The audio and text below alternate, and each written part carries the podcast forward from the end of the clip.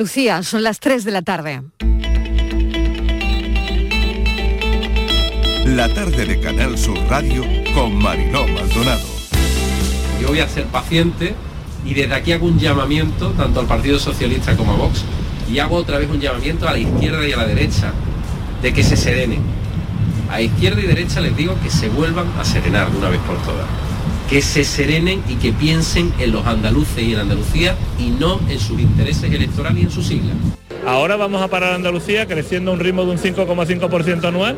¿Por qué? Porque le interesa a Vox, porque le interesa al PSOE, porque le interesa al PP, porque le interesa al Ciudadano. No, mire usted. Los andaluces, el interés de los andaluces está por encima de las siglas políticas, tanto para mí como para Juanma. Yo no me voy a preocupar de cuándo serán las elecciones, no es mi competencia. Yo me voy a preocupar de seguir diciéndole al gobierno andaluz que se preocupe de la sanidad y no de las elecciones. Porque si no, los andaluces, evidentemente el mensaje que reciben es que tienen a un gobierno y a un presidente preocupado de él, preocupado de sus elecciones, preocupado de si va a seguir o no en el gobierno andaluz. Mire, yo creo que hay que ser serio. Tiene un desconocimiento profundo de la actividad parlamentaria y ha hecho, sin querer supongo, pero ha hecho un gran ridículo. ¿Pero por qué este movimiento? Porque los dos tienen el mismo objetivo. Siendo partidos totalmente distintos, tanto PSOE como vos, el objetivo es erosionar al gobierno del cambio en Andalucía. Porque si no, si nosotros votamos a favor, lo que estaríamos dándole es alas al Partido Socialista a la intervención en ese pleno, solamente al Partido Socialista. Nosotros no venimos aquí a otra cosa que a que los andaluces de alguna manera conozcan y sepan la realidad que tiene la atención sanitaria en Andalucía. A finales de febrero el 80% de los andaluces hayamos pasado eh, la infección por Omicron, porque la tenemos ya de forma socializada, la tenemos ya en la calle, no está ligada a un sector ni a un foco de contagio. No todos aquellos que se hacen los test o la mayoría de los que se hacen los test no lo comunican, sencillamente lo tratan como si no tienen una sintomatología florida, lo tratan como un simple eh, afección viral eh, de corta evolución y luego a la semana se reincorporan. Entonces ya no es un dato tan fiable como hasta hace unos meses donde se le hacía a través del propio sistema sanitario público, público privado de Andalucía. Creo que todavía nos queda, nos pueden quedar tres semanas de cierta intensidad, pero sí es verdad que pensábamos que una vez que ya se ha empezado a hacer la desaceleración del contagio, que sí se ha producido, pensábamos que íbamos a ir más rápido pero no va lo suficientemente rápido, por lo tanto tendremos que ser prudentes, prudentes en las próximas semanas hasta que definitivamente venzamos a, Omicron. Reclamamos que las mascarillas quirúrgicas dejen de ser las más usadas y se use la FFP2 cuya protección es mayor y más duradera. También le pedimos una adecuada ventilación y uso de equipos de alta capacidad de filtración en los lugares de trabajo. La consejería debe de actuar ya eh, porque Omicron ha cambiado las condiciones de trabajo y resulta patente eh, y manifiesto que la salud de los profesionales se está resintiendo. Eso será eh, la autoridad sanitaria y el comité científico el que diga si es necesario o no. Yo considero que a mí me da seguridad cuando voy a un local y sé que todas las personas que estamos allí estamos vacunadas, pero en definitiva haremos lo que realmente el comité científico andaluz nos, nos recomiende. Entre colegas, la sensación que tenemos es que esto va a ser más pronto que tarde. Omicron ha aparecido de golpe, pero lo esperable es que también las cosas vayan muy rápido en la recuperación. O sea, esto, eh, un margen de tres meses, que es hasta que aparezca la Semana Santa, tiene sentido el que hablemos de una posición mucho mejor, un escenario mucho más positivo. Dinero que llega de Europa, que llega del Gobierno de España, vía Europa, que llega a cuentagotas y con poca información, Andalucía lo está gastando bien y rápido. Por tanto, ¿qué pedimos? Más transparencia, más diálogo, más cogobernanza, esto es lo que pide Andalucía al gobierno central con los fondos europeos.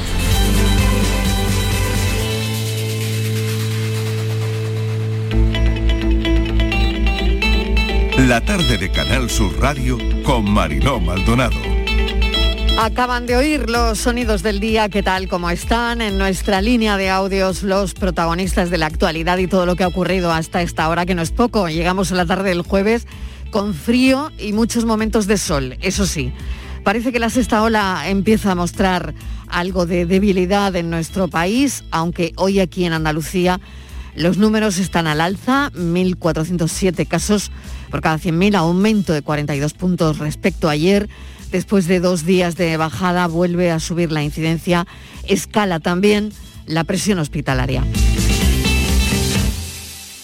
Así que Andalucía no ve tan cerca el fin de la sexta ola. El consejero andaluz de salud, Jesús Aguirre, ha considerado este jueves que el fin de la sexta ola, lo han oído en nuestra línea de audios de la pandemia del coronavirus, no está tan cerca porque aún quedan días de subidas en los contagios y cree que el 80% de la población andaluza podrá contagiarse con esta cepa de Omicron hasta, pues prácticamente, hasta principios de febrero. Por otro lado, Sanidad advierte a las comunidades que tienen que notificar todos los positivos, también de los test que nos hacemos en casa y que se compran en las farmacias. La ministra Darias dice que los datos están bien, como están, porque lo que ahora hay que ver es la tendencia, dando por válido los datos que presentan ahora mismo las comunidades autónomas. Hace un llamamiento también, Darias, para que la gente se ponga ya sus dosis de refuerzo. Claro, lo que pensamos por otro lado es que el, el sistema ha llegado al límite de su capacidad para notificar los casos, ¿no? Onda expansiva de casos que llega también a los colegios y hemos sabido, fíjense qué curioso es este dato, que el 24%, 24% de los estudiantes españoles recibe clases particulares, un refuerzo que ha pasado de ser un bien de lujo a un bien de primera necesidad. Crecen las clases particulares de los niños, de nuestros hijos.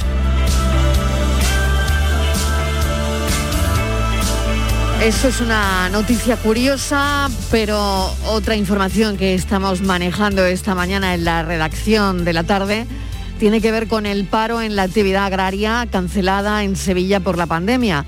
Se ha cambiado el calendario de movilizaciones, pero en Jaén sí que ha habido. Aseguran que la nueva PAC implicará en Jaén una auténtica catástrofe. Lo vamos a hablar enseguida, porque el sector agrario de la provincia de Jaén convocó para este jueves un paro contra las cuantiosas pérdidas que se prevén con la aplicación de la política agraria común y la subida, sobre todo, de los costes de producción.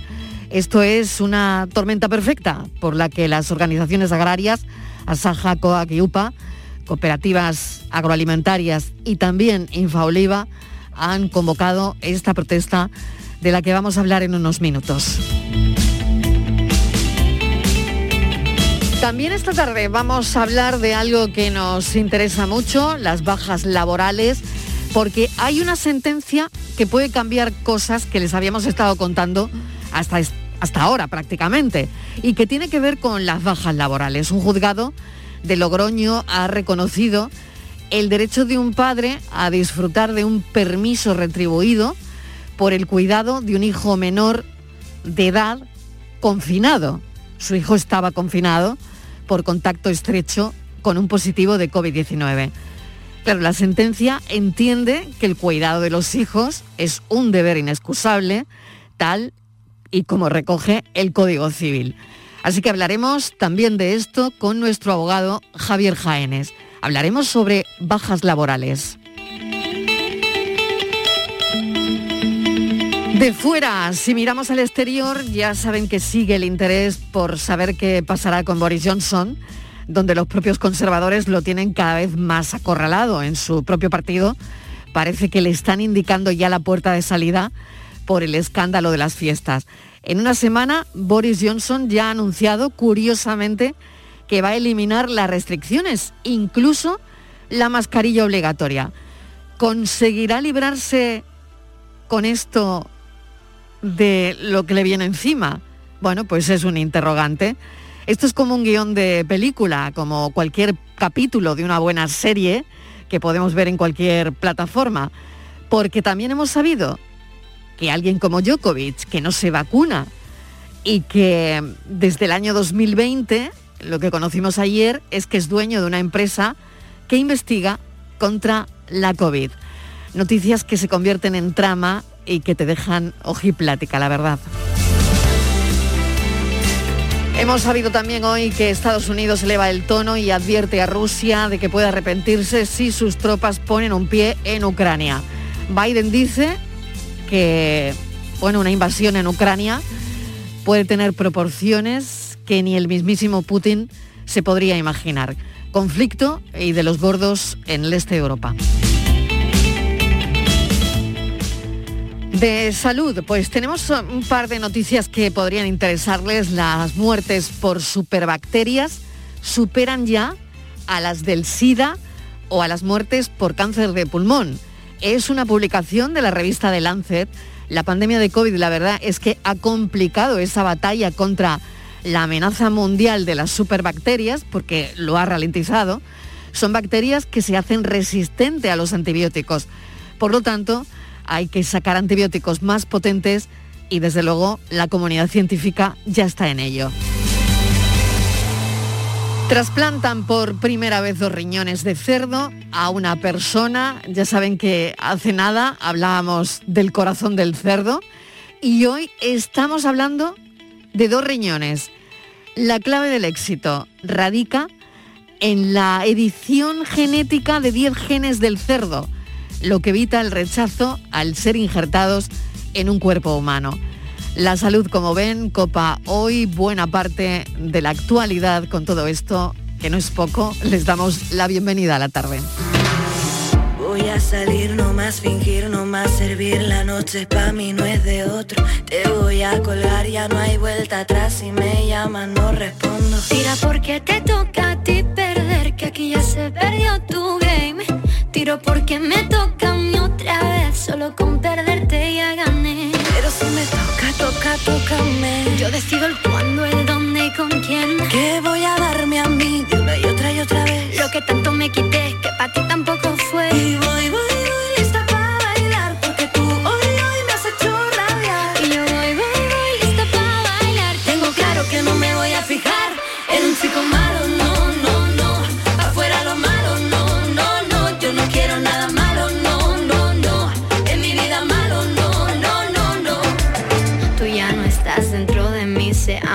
han podrido las flores aquí. Ahora ya no quiero rosas, soy el león que se comió las mariposas. Tira porque te toca a ti perder, que aquí ya se perdió tu game. Tiro porque me toca a mí otra vez, solo con perderte ya gané. Pero si me toca, toca, tócame. Yo decido el cuándo, el dónde y con quién. Que voy a darme a mí una y otra y otra vez. Lo que tanto me quité, que para ti tampoco fue. Y yo voy, voy,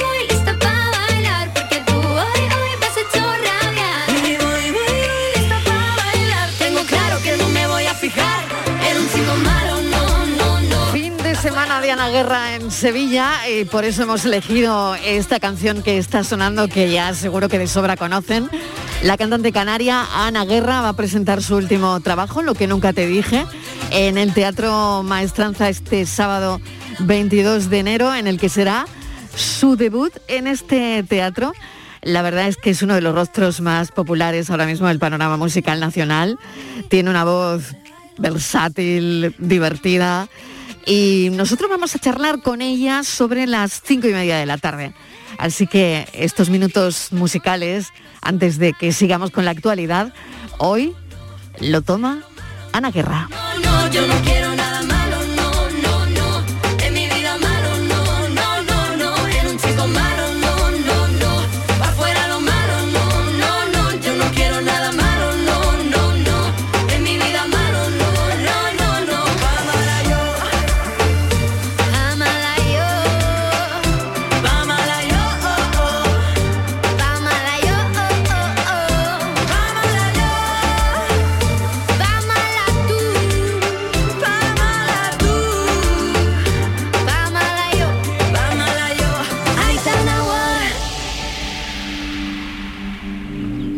Tres y cuarto de la tarde, vamos con toda la actualidad que ha trabajado nuestro programa desde esta mañana. El sector agrario es una de las noticias que tenemos encima de la mesa de la provincia de Jaén. Ha sido llamado a un paro contra las cuantiosas pérdidas que se prevén por la aplicación de la nueva política agraria común y la subida de los costes de producción. Estivaliz, mesa de redacción, ¿qué tal? Bienvenida. Hola Mariló, ¿qué tal? Buenas tardes. Pues sí, Mariló, ese plan estratégico de la política agraria común, pues parece ser que no es buena para Andalucía, porque no es buena para uno de cada tres agricultores españoles, por lo tanto no es buena para España, no es buena para Andalucía, no es buena para nuestros agricultores. Es un plan estratégico, estamos hablando de los dineros que va a recibir el campo para el quinquenio 2023-2027. Y así que el sector agrario de la provincia de Jaén, Marilo, pues hoy jueves está viviendo una jornada de paro en protesta precisamente por las cuantiosas pérdidas que se prevén con esta aplicación de esta nueva política del par. Y como tú decías, también la subida de los costes de producción, que esa es otra. Durante toda la jornada de hoy que ha pasado, bueno, pues han parado toda la actividad agraria y esta mañana de 10 a 12 eh, han- se han concentrado a las puertas de cooperativas y almazaras que están ahora mismo en plena campaña de recogida de la aceituna. El motivo, Mariló, la nueva PAC, como te decía, porque en Jaén va a haber agricultores y ganaderos que perderán muchísimas ayudas, sobre todo eh, agricultores y ganaderos de la zona de las comarcas como La Loma, Cazorla, Segura y el Condado. Calculan eh, que la provincia puede dejar de recibir entre 60 y 80 millones de euros en estas ayudas. Y a ello, como tú decías, pues todos los costes de producción, ¿no? Eh, esa subida de 150% en el precio de la electricidad, también la subida de los carburantes, los fitosanitarios, una situación, Marilo, que además de todo esto, pues frena el relevo generacional de un sector que es fundamental como el campo. Eh, ¿Qué piden los eh, sindicatos? Asaja, por ejemplo, pues que tienen que enmendar esta propuesta del PAC porque es, es un claro agravio comparativo para agricultores y ganaderos, sobre todo en Andalucía. Porque fíjate, si no se logra modificar la reforma y entra finalmente la que está en vigor ahora mismo, en 2023, tal y como está ahora mismo redactada, se perderían más de 450 millones de euros en este quinquenio que te decía al principio, entre 2023 y 2027. ¿Qué hace este plan que ahora mismo está redactado, el plan estratégico de la PAC? Pues ahora mismo lo que penaliza es la diversidad productiva de España. Y esto es un agravio comparativo para Andalucía, que es lo que dicen los agricultores, porque precisamente eh, Andalucía tiene la agricultura más diversa de España. Y fíjate qué problema tienen. Pues vamos a hablar enseguida de, de todo esto. Ya saben que el sector agrario de la provincia de Cádiz, lo estamos contando, Canal Sur Radio, se lo lleva contando durante toda la mañana, pues este jueves ha vivido un paro en, en protesta precisamente por eso, que lo estamos comentando, ¿no? las cuantiosas pérdidas que se prevén por la aplicación de la nueva política agraria común y queremos precisamente que nos cuenten y nos hablen de esto porque a esto también se le une, bueno, digamos que la tormenta perfecta, ¿no? La subida de los costes de, producción. Durante toda la jornada de hoy está el paro, va a haber este paro en esta actividad agraria y bueno, esta mañana de 10 a 12 ha habido concentraciones en distintas cooperativas, en almazaras.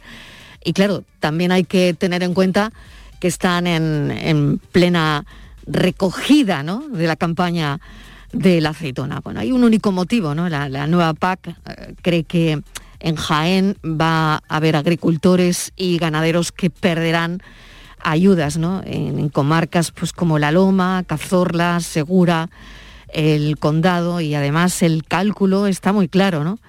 Calculan que eh, la provincia va a dejar de recibir entre 60 y 80 millones de euros en las ayudas, ¿no? Con, con- con esta reforma. En fin, volveremos a esta información dentro de un instante porque estamos tratando de localizar a Carlos Valero, que es el portavoz y el gerente de Asaja, para que nos pueda comentar toda esta historia, ¿no? ¿Sabes ¿Qué ocurre, Marilo? Sí, Que adelante. Está en, el, está en el campo, Claro. porque me lo ha dicho, y en el campo, en la zona en la que se mueve, dice que hay zonas de sombra, mm, de no cobertura, efectivamente no tiene nada de cobertura ahora mismo, lo acabamos de, de comprobar.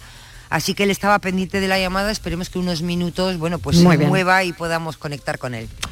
Vamos a hablar enseguida con, con él, lo vamos a intentar al menos. Pero hay otra noticia, ya les digo que hoy hay en la actualidad muchísima información de, de salud, ¿no? Y, ya no solo por, por toda la información que genera la pandemia, ¿no? Pero esta es una de ellas y nos ha llamado poderosísimamente la atención. Hemos hablado en alguna ocasión de esto, pero eh, es muy curioso que vuelve a la actualidad, ¿no? Los neumólogos advierten que fumar o vapear en terrazas contagia el doble el coronavirus. Fíjense, ese es el titular. Las terrazas de los bares y restaurantes se pueden convertir en lugares inseguros si se fuma en ellas porque el virus se esparce con el humo y le han puesto un número, ¿no? 8 metros. Entonces, bueno, hay que entender que el virus se esparce con el humo hasta 8 metros. ¿Esto quién lo dice? Claro, dirán, bueno, ¿y, y quién dice esto? Bueno, pues esto lo está diciendo la Sociedad Española de Neumología y Cirugía Torácica Estivaliz. Sí, Mariló, encima esta sociedad científica ya ha remitido al Ministerio de Sanidad cinco medidas irrenunciables que deberían incluirse, dicen, en la reforma de la ley antitabaco vigente.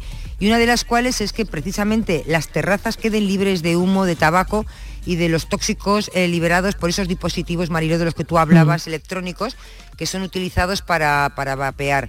Dicen que esta medida eh, que es muy importante que no se pueda fumar en, en las terrazas porque no solamente por el contagio de COVID, sino también por el contagio de otras eh, enfermedades infecciosas.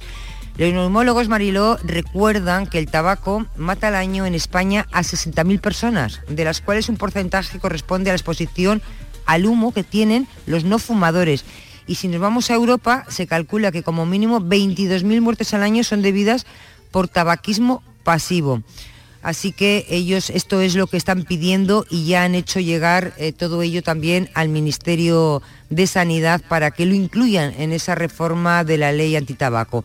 Y no lo quieren que sea de una manera eh, temporal mientras dura el COVID, quieren que se haga ya de una manera definitiva, porque como te decía, no solamente por el COVID, sino por otras infecciones respiratorias.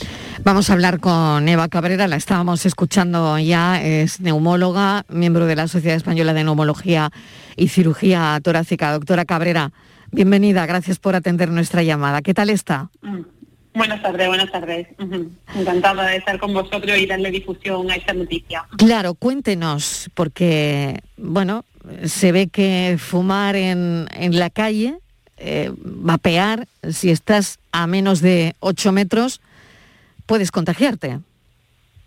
Eh, así es, nosotros ya mm, venimos desde hace mucho tiempo promoviendo que las terrazas pues fueran un lugar seguro y ahora bueno pues tenemos evidencia científica que lo ha demostrado, que si hay alguien que está infectado de COVID, esas partículas se unen a los aerosoles del tabaco y pueden contagiarnos hasta 8 metros de distancia, con lo cual fumar en una terraza pues se convierte en un lugar muy inseguro para fumadores y, y no fumadores. Doctora Cabrera, ¿cómo han hecho esta investigación?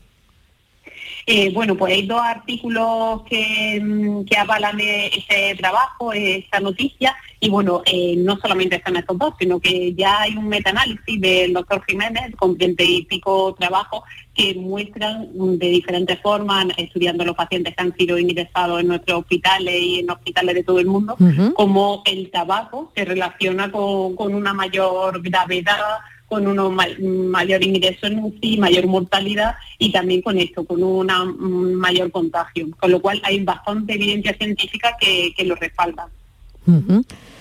¿Son los agentes químicos? ¿Es, ¿Es lo que tienen los cigarrillos? ¿Cuál es el vehículo, doctora? Porque, no sé, al final es verdad que mm, lo sabrán, ¿no? Lo- Los, fumadores que una huele a humo, ¿no? Y que cuando estás en un sitio donde la gente fuma, bueno, tu ropa, el pelo, todo termina oliendo a tabaco, ¿no? Eh, no sé si eso tiene que ver mm, de alguna manera, ¿no? Si esos Eh, agentes químicos son los que hacen que, eh, pues no sé, que, que un virus pueda ir más rápido o que pueda llegar a los pulmones, en fin, no sé el mecanismo, cuéntelo.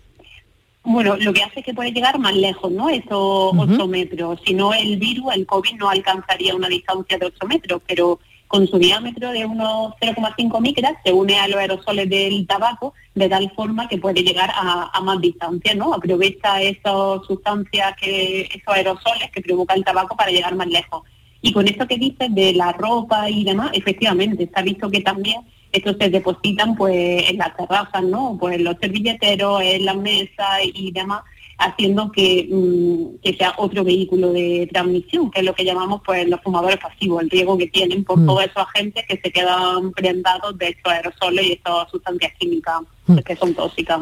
Estivaliz, adelante. Eh, Sí, eh, doctora, buenas tardes. Esos gases y partículas nocivas que contiene el humo del tabaco, cuando uno fuma, después de fumar, ¿qué tiempo eh, se mantiene en el ambiente? Si hablaba usted que se quedaba en la ropa, ¿durante cuánto tiempo? En el caso del COVID, ya que no es COVID, pueden ser otro tipo de infecciones respiratorias. Ujú. Bueno, pues, por ejemplo, un fumador cuando acaba el cigarro está exhalando durante 10 minutos esa partícula tóxica, ya una vez que se ha fumado el cigarro. Y luego el tiempo, pues depende de, mm, de la estructura, de la materia y demás, pero en, en algunos puede ser hasta horas que permanecen estos agentes químicos, así que mm, hay que tener mucho cuidado. Y además la relación entre el tabaco, una persona fumadora que pueda coger el COVID, eh, esto además añade un problema más. Efectivamente, sabemos que mm, no que se vayan a contagiar más, pero sí que la enfermedad va a ser más grave, ¿no? Tiene el 79% más de posibilidades de acabar en UCI o de morirse que un paciente que no sea fumador, con lo cual hay que transmitirle esto a la población de que corre mucho más riesgo por fumar. Y doctora, al final concienciar, ¿no? Porque eh, seguimos teniendo las cifras, los datos de las personas que siguen muriendo al año, ¿no? Entonces, bueno, que sirva también esto para concienciar a la gente, ¿no? De alguna manera. Efectivamente, lo que queremos es pues que sean las terrazas unos lugares seguros para la gente que no fuma y para los fumadores también. Y también pues puede ser una buena oportunidad, ¿no? Si eres fumador y ya no se puede fumar en la terraza, pues si hay alguien que eso le motiva para dejar de fumar, pues por nosotros pues encantado, es una buena oportunidad. Te- tenía, tenía una Sí, querías más, añadir si una cosa permites, más, es que adelante. me acabo de acordar ahora, Vale, adelante. Estaba pensando en las personas que fuman en los coches, que igual van solas, pero luego en ese coche monta un niño, por ejemplo, o una persona no, no fumadora. Ahí ustedes desde la sociedad poco pueden hacer, o, o también pueden eh, recomendarle al Ministerio de Sanidad que se prohíba fumar en los coches. Pues muy buena pregunta, porque eso ya, ya lo hicimos. También queríamos que los coches fueran lugares seguros, sobre todo pensando ¿no? en los niños, ¿no? Esos niños que van al colegio con los padres en los coches y luego ha- hay más prevalencia de enfermedades respiratorias, está relacionado con el asma, entre otros. Entonces, pues también queremos que eso sea en otros lugares seguros. Muy buena apreciación. Pues ahí queda esa buena puntualización y que, bueno, tengamos también en cuenta cuando fumamos en el coche, vale, que vamos solos, pero después toda la gente que se monta. Bueno, mil gracias. Gracias, doctora Eva Cabrera, neumóloga, gracias a vosotros. miembro de la Sociedad Española de Neumología y Cirugía Torácica. Gracias, un saludo. Un saludo. Hasta luego. Son casi las tres y media de la tarde. Eh, vamos a hacer una pequeña pausa para la publi y enseguida brindamos con Sanlúcar de Barrameda. La tarde de Canal Sur Radio con Mariló Maldonado. También en nuestra app y en canalsur.es. ¿Estás lesionado? Elige la fisioterapia avanzada de Clínicas Beyman. En Clínicas Beyman ponemos a tu servicio fisioterapeutas de primer nivel equipados con la última tecnología. Nuestra meta es tu recuperación. Somos la fisioterapia oficial de 18 federaciones deportivas de Andalucía. Si necesitas recuperar tu salud, tu rendimiento y tu bienestar, pide tu cita en clínicasbeyman.es. El sabor de un cardito de pollo aneto es gloria, porque en aneto lo hacen como yo, solo con ingredientes frescos y naturales de verdad, cocinados a fuego lento y nada más, fresco y natural, como un campo al amanecer, sin exagerar. Si me toca el bote del Eurojackpot de este viernes, exijo pasar a ser conocido como Iván el del Eurojackpot y que mi hija sea Marta la despreocupada y mi nieto Hugo el Sibarita y así con los que vengan, el bisnieto, el otro y el otro. Eurojackpot, el megasorteo europeo de la 11. Este viernes, por solo 2 euros, bote de 47 millones. Eurojackpot, millonario por los siglos de los siglos. 11. Juega responsablemente y solo si eres mayor de edad. Las mañanas del fin de semana son para ti, con Andalucía en la radio, con toda la luz, el talento y la alegría de nuestra tierra, con nuestra historia, cine, flamenco y toda la actualidad del fin de semana. Días de Andalucía, con Domi del Postigo, los sábados y domingos desde las 9 de la mañana. Quédate en Canal Sur Radio, la radio de Andalucía.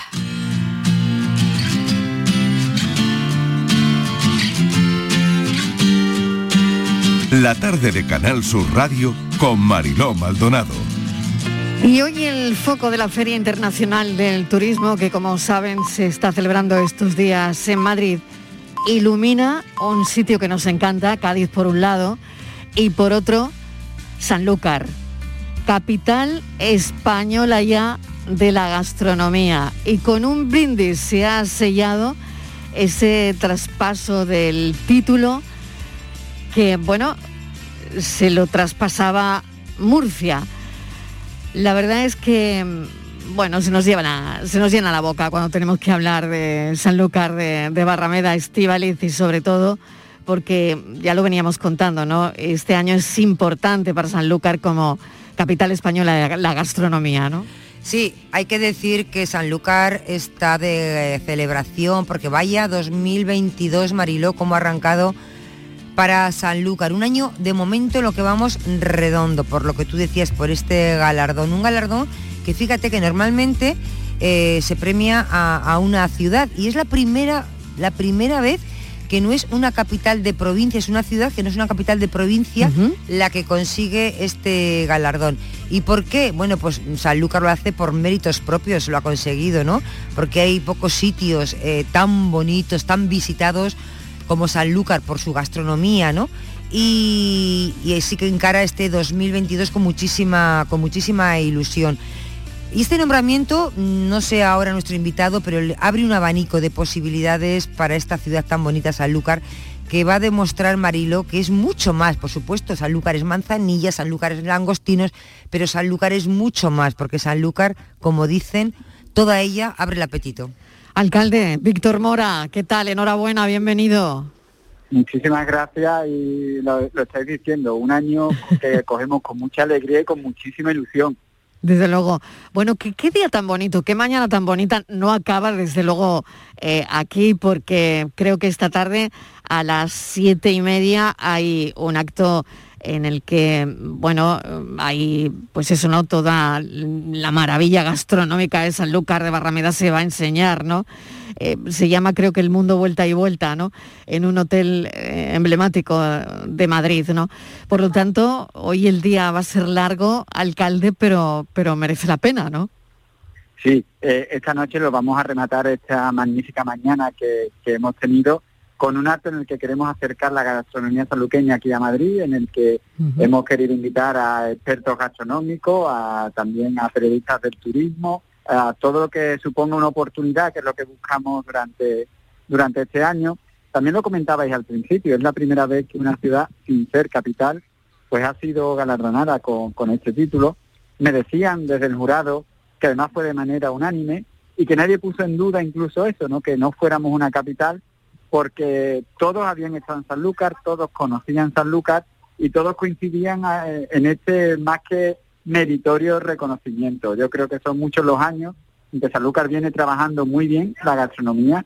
Ya de por sí es que tenemos una base de productos que son únicos en la ciudad, pero en muchas entrevistas que me hacen me pasa lo que ustedes mismos habéis hecho, que es que todo el mundo ha venido a Sanlúcar, todo el mundo ha disfrutado de Sanlúcar y, y todo el mundo conoce las maravillas que tenemos. Y ahora lo que tenemos es ese gran reto, esa gran oportunidad que se nos abre y que estamos dispuestos a aprovecharla desde la ciudad. El langostino, la manzanilla, eh, bueno, las tapas típicas. Alcalde, ¿usted con cuál se queda? Sí, bueno, es que en Sanlúcar se come bien en todos sitios. Yo siempre lo digo, que unimos productos únicos como la patata de Sanlúcar, porque una patata alineada en Sanlúcar con esa calidad de los productos, pese a que parezca que una... Es la hora, alcalde, además de hablar de ello, ¿eh? Es verdad, ya, aún estoy yo por comer. Bueno, usted no ha comido todavía, ¿no? al langostino o a la galera. Claro. Y más de 140 especies la acería que se pesca en Sanlúcar. O lo podemos unir todo combinado con nuestra manzanilla, un vino que también es único. Y si además ya lo conseguimos con esas manos de bueno de Balbino, ¿no? Que desgraciadamente Sí, qué con pena, qué tortillas de pena. camarones, pues no nos acompaña, aunque pudo Sí. disfrutar de, de este De saberlo. Le hicimos, le hicimos un Sí, homenaje sí, sí, un- sí. Unos, unos días antes y estoy muy orgulloso de ello. O Fernando Bigote, o cocineros Mm. pues jóvenes que usan las nuevas técnicas como el mirador de Doñana, el espejo. Es decir, en Sanlúcar se puede comer muy bien, pero sobre todo se puede disfrutar comiendo, que es lo que buscamos. Alcalde, ¿usted cree que esto es una rampa de lanzamiento de Sanlúcar al mundo? Sí, y además tiene que ser una, una oportunidad para eh, buscar la excelencia. Ya Sanlúcar es conocida, ya en Sanlúcar se come bien. Y ahora tenemos que buscar la excelencia.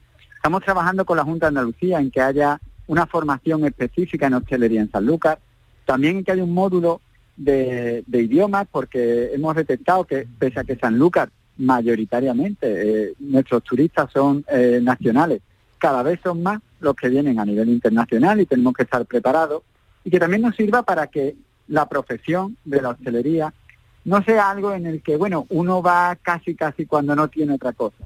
Que formemos bien, que se convierta en una profesión no temporal, sino una profesión estable, muy bien pagada, porque si conseguimos que en Sanlúcar venga más gente y todo el mundo gane dinero, el empresario también se vea en los trabajadores de la hostelería. Claro, claro. Y que si esto nos va a dar la oportunidad, pues mejor que mejor, ¿no? Que si Sanlúcar tiene productos, pero tiene gastronomía y hostelería, y todos nos vemos beneficiados, pues será el gran reto y la gran alegría, que es a lo que no- nos estamos ahora mismo agarrando y enfrentando. Bueno, pues alcalde, queríamos pasarnos con usted por, por Fitur para contar que hoy se ha traspasado el título oficial de Murcia a Sanlúcar de Barrameda como capital española de la gastronomía. Así que le deseo lo mejor, que disfrute del día y que bueno, y que coma, que si no se le va a juntar la comida con la cena. Pues muchísimas gracias y ya el próximo programa lo hacemos desde Sanlúcar. Claro que y allí sí. podemos además disfrutar de la ciudad y, y nos vemos y nos encontramos. Le tomo la palabra, alcalde. Muchísimas gracias, un saludo. Un saludo, muchas Cuídese gracias. mucho. Adiós. La tarde de Canal Sur Radio con Mariló Maldonado.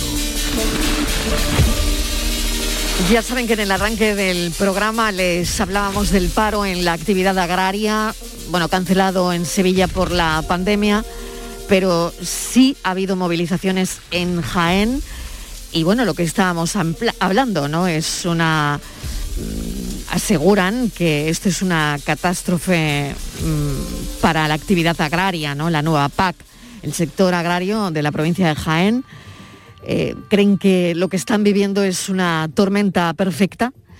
Pero como les decía, estábamos a punto de charlar con Carlos Valero. eh, en el arranque del programa no ha podido ser, lo vamos a intentar ahora. Carlos Valero es gerente y portavoz de Asaja en Jaén. Señor Valero, bienvenido. Gracias por atender nuestra llamada. Gracias a vosotros por llamarnos y a vuestra disposición siempre que lo necesitéis. Bueno, ¿cómo ha ido la mañana? Cuéntenos. Bien, el paro ha sido generalizado, gracias a Dios. Estamos recibiendo de todos los pueblos de la provincia de Jaén fotografías y eh, vídeos de, las concentraciones que ha habido frente a las puertas de las cooperativas y de las almazaras particulares, porque es la primera vez que se convoca un paro, un plante empresarial en la provincia de Jaén en plena faena de recolección. Por lo tanto, podemos hablar de que ha sido un éxito. Nos hubiese gustado convocar esa gran movilización ahí en Sevilla, igual que las que tenemos convocadas previstas en Madrid, pero con el tema de la pandemia, pues nos hemos visto obligados a hacerlo así, ¿no? A concentrar miles de agricultores, pero claro, en sus pueblos, para evitar esa- esos posibles contagios que de convocar una gran concentración se hubiesen podido producir, ¿no? Como hemos tenido que suspender la, la de Sevilla, que era regional en el día de hoy. Hemos querido mantener esa, ese fuego ardiendo, aunque sea de esta manera, y parece ser que sí, que la gente está tomando mucha conciencia de lo que va a significar el borrador que ha presentado el Ministerio de Agricultura a la Unión Europea con los planteamientos de la futura política agraria comunitaria. Es un desastre ya de entrada para Jaén. Podemos cuantificarlo en, un montón de millones de euros, más de 80 millones de euros. En la primera atacada puede que pierda nuestra provincia. Claro, Con señor Valero, no les salen las cuentas, ¿no? Eh, No. Está claro que ese es el problema y que por eso están en la calle, ¿no? Porque las cuentas no salen. Hay muchos factores, pero los dos más importantes son la política agraria comunitaria, los recortes tan enormes que va a haber, especialmente para comarcas que cobraban menos, como es la zona del condado, Segura y Cazorla, ¿no? donde van a salir dinero fuera de la provincia y fuera de Andalucía. Y eh, otra cuestión que estábamos manifestándonos era el tema de las subidas de, De los costes de producción. Mm. Claro, todo lo que tenemos que comprar, que no es que haya subido, es que es una locura. Claro, ¿y qué cree que tiene? Un 200%, bueno, es una locura, vamos ahí. Claro, hablábamos de, de la, claro, inasumible, la tormenta perfecta, pero hay algo que tenga más peso o es que mm, la combinación de ambas es lo que eh, lleva a, a la situación que están anunciando, ¿no? Bueno, la combinación de ambas y otros factores, ¿no? Yo estoy diciendo que habrá sido casualidad que los ministerios que se han confabulado en contra del sector primario son muchos del gobierno de Pedro Sánchez. Yo no sé si ha sido casualidad o es que el sector primario no le interesa para nada a este gobierno y especialmente en Jaén, que somos dependientes del olivar al 100%, son 60 millones de olivos los que tenemos, y claro, aquí la economía gravita solo en el olivar prácticamente, el resto de sectores, el secundario y el terciario, son muy precarios, por lo tanto la economía de Jaén gravita sobre ahí. De ahí que sea tremendo, ¿no? Eh, También tenemos una superficie que no olivarera, casi el 50% de educación forestal y por lo tanto de pastos también y de posibilidad de ganadería, que tenemos a Garzón que el señor se está luciendo, yo no sé en qué está pensando. Y luego ya rematamos con el tema de la reforma laboral, que yo no sé la ministra de, de Trabajo si es que no tiene conciencia de que el trabajo en el campo es completamente temporal, que aquí se va por campaña y que el trabajo es totalmente circunstancial y temporal. Bueno, no, pues tenemos que hacernos fijos, tenemos que fijos discontinuos, a una locura, junto con que además si tienes algún tipo de ingreso proveniente del campo te tienes que dar de alta como autónomo. Yo es que eh, eh, esto sería una película de terror si no fuese porque es realidad, ¿no? No tiene nada de película, de hecho cierto, y de ahí que la tormenta perfecta, no, yo me atrevería a decir el huracán, ¿no? Puede ser terrorífico en los próximos años en esta provincia, en general en todo el campo, pero especialmente en la provincia de Jaén por esa dependencia que tiene tan directa de la agricultura, de este sector.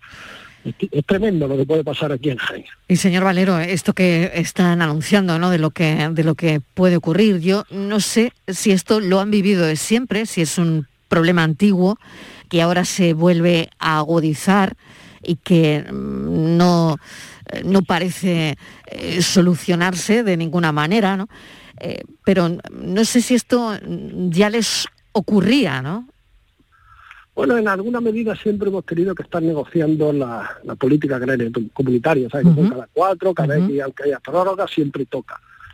Pero con la agresividad que se ha hecho los planteamientos por parte del Ministerio iniciales en ese borrador, ¿eh? luego vamos a ver en qué queda, ya se plantea de entrada pérdidas. Siempre hemos podido tener algunas pérdidas motivadas luego por otras circunstancias, pero en esta es que directamente, ¿no? Por lo tanto, es la primera vez que va a suceder que ya de antemano, sin haber cerrado las negociaciones, si siguen esos planteamientos del Ministerio, jamás lo había hecho España, porque aquí existía el status quo, ¿no? Si decían que el dinero viene para España, pues bueno, el mismo status quo para Andalucía, el mismo status quo para las provincias y el mismo status quo para las comarcas, ¿no? Si no es un problema financiero, si hay dinero, ¿por qué me lo va a traer en favor de otras regiones o de otras comarcas, no? Es un tanto injusto. Nosotros hemos hecho siempre una agricultura de excelencia en el olivar, de ahí que tengamos unos derechos, entre comillas, altos, porque cuando se trabajaba por la producción y la subvención venía a la producción, nosotros éramos muy productivos. Bueno, pues ahora resulta que no, que, esto se hace para beneficiar indiscutiblemente un tema político a otras regiones como puede ser Ciudad Real, vamos, Castilla-La Mancha, como puede ser Aragón. Bueno, esos dineros van a fluir hacia esas comarcas. Y es un fondo, un trasfondo político absolutamente. El castigo que le quieren infringir a Andalucía desde el gobierno de Pedro Sánchez. Porque además resulta que el ministro ha sido consejero de Agricultura en Andalucía, o sea que conoce la agricultura y el olivar perfectamente. Tiene motivos que sobra. O sea que lo está haciendo a conciencia. A mí no me cabe la menor de las dudas, claro. Carlos Valero, le agradezco enormemente que nos haya cogido el teléfono, que ha estado con nosotros. Es la situación que presentan esta mañana, donde bueno, pues están en la calle, en movilizaciones. Y bueno, está hablando usted de, de reparto desigual también, en fin, de, nos ha dejado sobre la mesa No, no, muchas Una cosas. locura. Una locura, una auténtica locura con el sector primario. No sé qué, qué pecado hemos tenido que cometer los agricultores y los ganaderos para que este gobierno nos esté castigando de la forma que nos está castigando, especialmente, vuelvo a repetir, en la provincia de Jaén. Carlos Valero, gerente y portavoz de Asaja en Jaén, gracias y mucha suerte. Un saludo. Gracias a vosotros. Virginia Montero, vamos con la foto del día. La imagen de hoy es la propuesta por Miguel Gómez, fotoperiodista freelance. Su trabajo le ha llevado a diferentes lugares del mundo para hacer reportajes y cubrir noticias. Ha trabajado en Associated Press en República Dominicana, desde donde también ha colaborado con diarios norteamericanos como el New York Times, el Boston Globe o el Miami Herald, entre otros. Desde 2005 reside en Cádiz, publicando en AP y el Grupo Vocento. Ha participado en muestras colectivas e individuales, así como en proyectos audiovisuales y libros.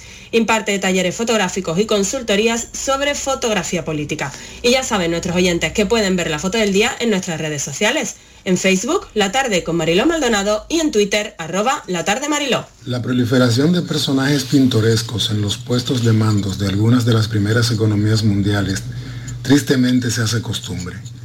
Y tendría gracia siempre que no se tratara de gente que decide sobre las vidas de otra gente. Esto es música para los oídos de los fotógrafos de prensa porque les permite tomar imágenes que rompen con el arquetipo habitual al que está sometido la mayoría de los políticos. Para ejemplo, esta foto de Hannah McKay de la agencia Reuters muestra al hasta ahora primer ministro del Reino Unido, Boris Johnson, en una carrera matutina acompañado de su perro. Hasta ahí todo normal. Lo que convierte la foto en noticia son sus pantalones cortos estampados, que más bien parecen unos calzoncillos, y un particular gorrito. Justo cuando está inmerso en una enorme polémica por su participación en varias fiestas durante el encierro pandémico.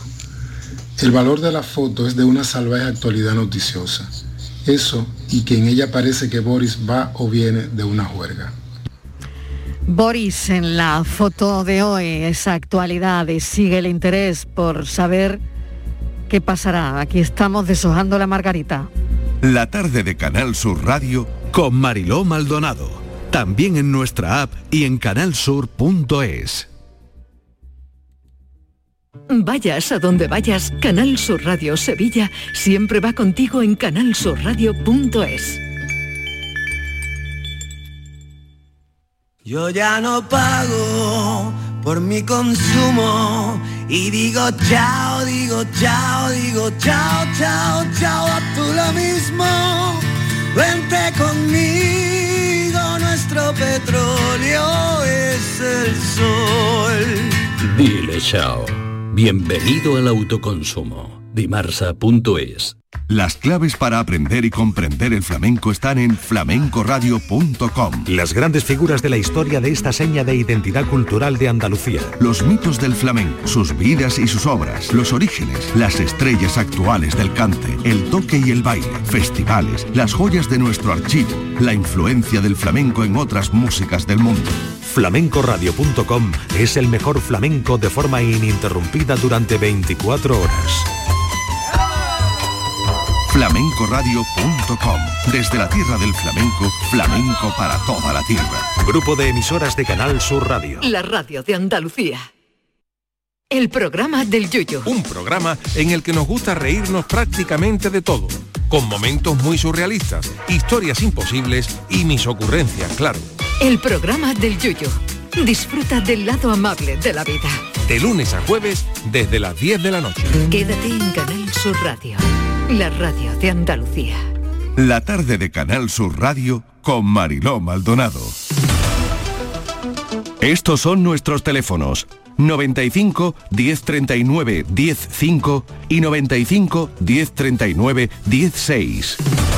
Y deseando que llegue nuestro abogado experto en Derecho Laboral, Javier Jaénes, al programa porque siguen las dudas sobre, bueno, eh, todas las bajas laborales eh, que está habiendo con motivo de, de la pandemia, ¿no? Hay novedades, Virginia, en los permisos para conciliar en caso de coronavirus.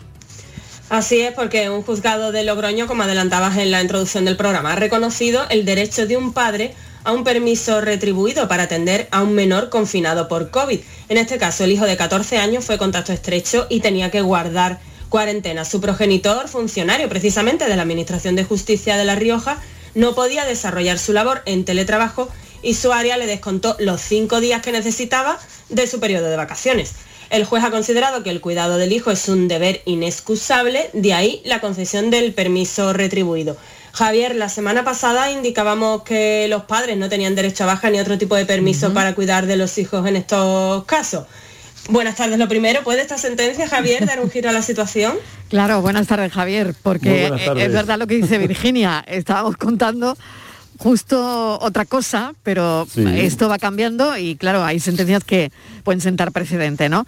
Eh, cuando lo expliques pasamos una llamada, que ya tenemos una llamada para Muy bien. todo este asunto. Venga. Muy bien, pues nada, pues eh, hemos tenido noticia de esta sentencia que ciertamente un juez pues a un padre le dice que sí, que puede cuidar a su hijo y que no pierde días de salario, o sea que es un permiso retribuido, pero hay que indicar que a día de hoy, salvo esta sentencia, que entendemos que es una sentencia de primera instancia y que no es vinculante ahora mismo para el resto de padres, es posible que esto se convierta a futuro en algo, en algo que sí que vincule, pero ahora mismo la baja eh, siguen sin tener los padres baja eh, retribuida porque los hijos tengan COVID y recordamos que hay un plan que se llama Me Cuida, que ahí puede optar el trabajador siempre en, en consonante con su empleador en una adaptación de la jornada que no implique reducción de salario o bien una reducción de la jornada que sí que perdería salario por esa reducción de jornada o intentar solicitar un teletrabajo. Si no se pudiera, eh, ahora mismo las bajas, a día de hoy según dicta el gobierno, no hay bajas retribuidas porque los hijos tienen COVID. Muy bien, pues vamos a dar paso a José de Sevilla. José, bienvenido, ¿qué tal? Hola, buenas tardes. de Adelante, cuéntenos. Pues yo creo que ya me ha quedado claro con lo que acaba de decir. Ah, bien. Era, era una verdad. baja, una baja por para conciliar. En este caso es Sí. mi hija que Sí. está, está confinada, Sí. pero a la vez su, mi nieta, su hija, está con ella, como es lógico. Sí. Y claro, le, ha- le han dado la baja a ella pues, de una semana, pero ella ha pe- ha- quiere pedir otra semana porque el médico le ha dicho que cuando termine ella su confinamiento, la niña que ha dado negativo en principio tiene que estar confinada en el momento que la madre termine el suyo. Que Claro. tiene que estar confinada la niña otra semana. Entonces, Claro, ¿qué hace con la niña? Claro. claro, entonces se ve Claro. obligada en que en principio quiere solicitar una semana de vacaciones a ver si se la dan para estar al cuidado de su hija. A ver, sí, claro, digo, claro. Venga, a ver, Javier, pues nada, Sí, puntualizamos, es que- puntualizamos sí. porque esto prácticamente en la sentencia, ¿no? Si es que José, claro, es que José tiene razón y a, y a mí es que particularmente siempre me ha parecido, lo hemos comentado ya varias ocasiones, Claro, claro. que es una barbaridad que los, si los hijos tienen COVID y los hijos se tienen que quedar en casa, ¿qué hace el padre? Porque no puede meter a los abuelos, porque entonces los contagia a los abuelos. Claro. ¿A quién le deja a los niños? Y un niño con 7, 8, 10 años solo no se puede quedar. Entonces, esto es, un, es que es un despropósito, es un despropósito. Yo soy de la opinión que si los hijos menores que están a cargo, Claro. como los padres o tutores, si no pueden ir al colegio y hay que quedarse con los menores, a los padres hay que facilitarle una baja que no le cueste el dinero. O sea, es que esto es, es algo que, que yo no sé el gobierno que está haciendo porque es contrario al parecer de cualquier ciudadano que tenga sentido común. O sea, es una barbaridad. Aquí lo que hay es o bien que lo pidan vacaciones, con lo cual perdería sus vacaciones, o bien que se reduzca la jornada o que teletrabaje. Y si no hay nada de esto, pues a lo más que tiene derecho son a dos días como si el niño estuviese hospitalizado. Entonces, la verdad que yo es algo que entiendo que se ha de regular desde el gobierno y, y- y a ver qué hacemos, porque mm, no puede dejar a los niños solos ni puede poner en riesgo a terceras personas. Claro. Vamos a ver. José, mil gracias, un saludo. A ustedes, Que haya, siempre, que haya alivio, que haya mejoría, que todo vaya bien. Gracias. Muchas gracias. Adiós. Bueno, pues eh, es verdad, esto es lo que, lo que pasa, hay un montón de, de bajas laborales y al final es lo que decís, ¿no? El cuidado de los hijos es un deber inexcusable, tal y como recoge el Código Civil, ¿no?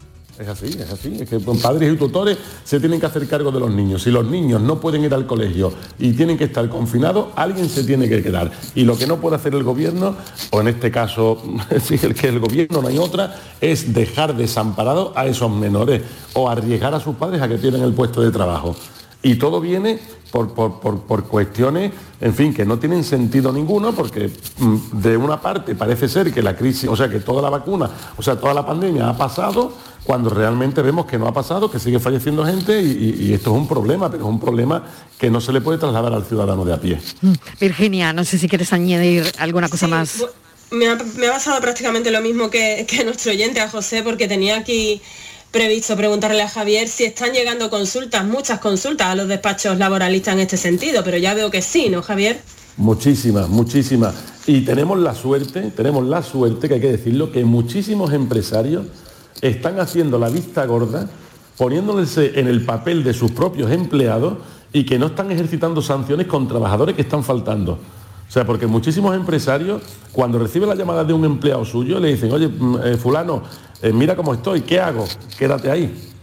Quédate ahí, porque es que además el problema del empresario es que si el niño tiene que estar confinado y la madre o el padre ha estado con el niño y ahora mete al trabajador en el punto de trabajo de la empresa, posiblemente igual contagia al resto de trabajadores que tiene, con lo cual esto es una pescadilla que se muerde la cola. Hay muchísimas consultas por parte de empresarios y por parte de trabajadores. Y afortunadamente la ciudadanía va por delante del gobierno, muy por delante, y la ciudadanía se está poniendo de, de acuerdo entre empleados y, entre jefes y empleados y se están poniendo de acuerdo con, al margen totalmente del gobierno y se están poniendo de acuerdo para no ir a trabajar e intentar sacar la faena como van pudiendo. Pero hay muchísimas, muchísimas consultas de, de personas que pierden, que, piensan que pueden perder el trabajo, de empresarios que no saben qué hacer si el trabajador no viene. Es un, es un auténtico lío y un auténtico limbo.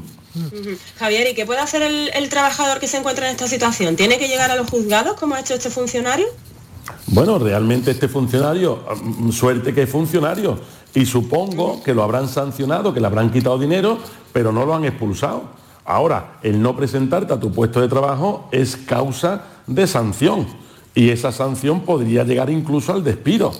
Con lo cual, el trabajador ya que no tiene justificación para no acudir al trabajo, pues, pues ya me dirás tú a mí qué, qué es lo que hace, llamar al jefe, intentar pactar, intentar hablar con ellos y en último recurso, pues entiendo que la salud está antes que el ocio y como la hija de nuestro amigo José de Sevilla, que se va a pedir una baja de vacaciones para no perder el trabajo, pero es una faena, vamos, una faena y una injusticia tremenda para el trabajador.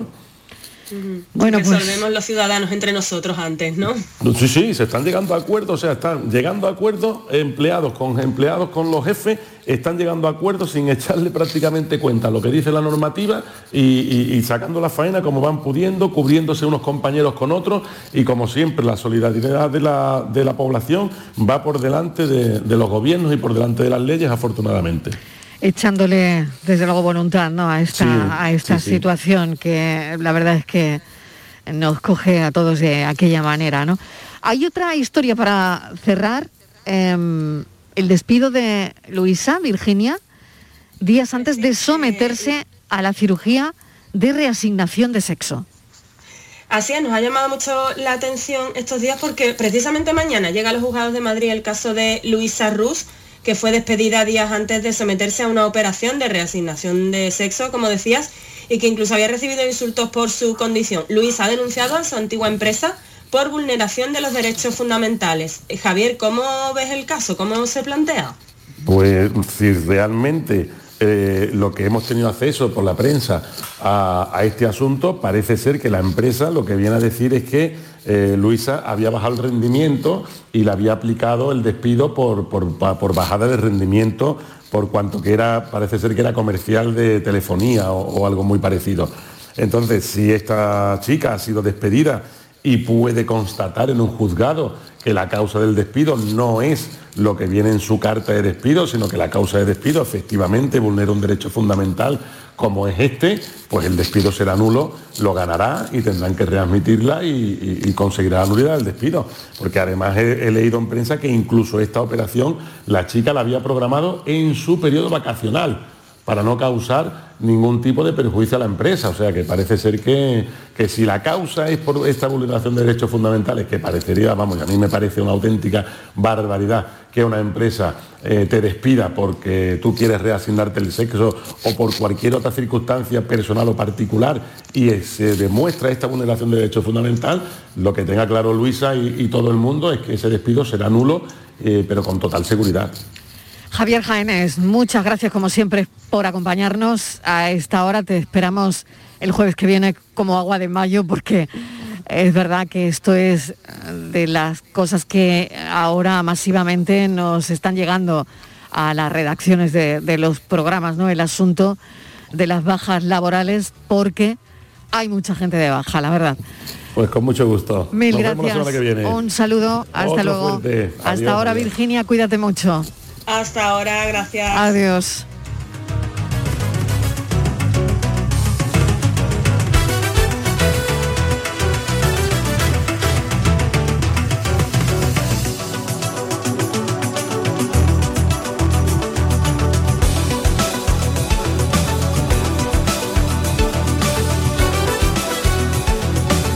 La tarde de Canal Sur Radio con Mariló Maldonado.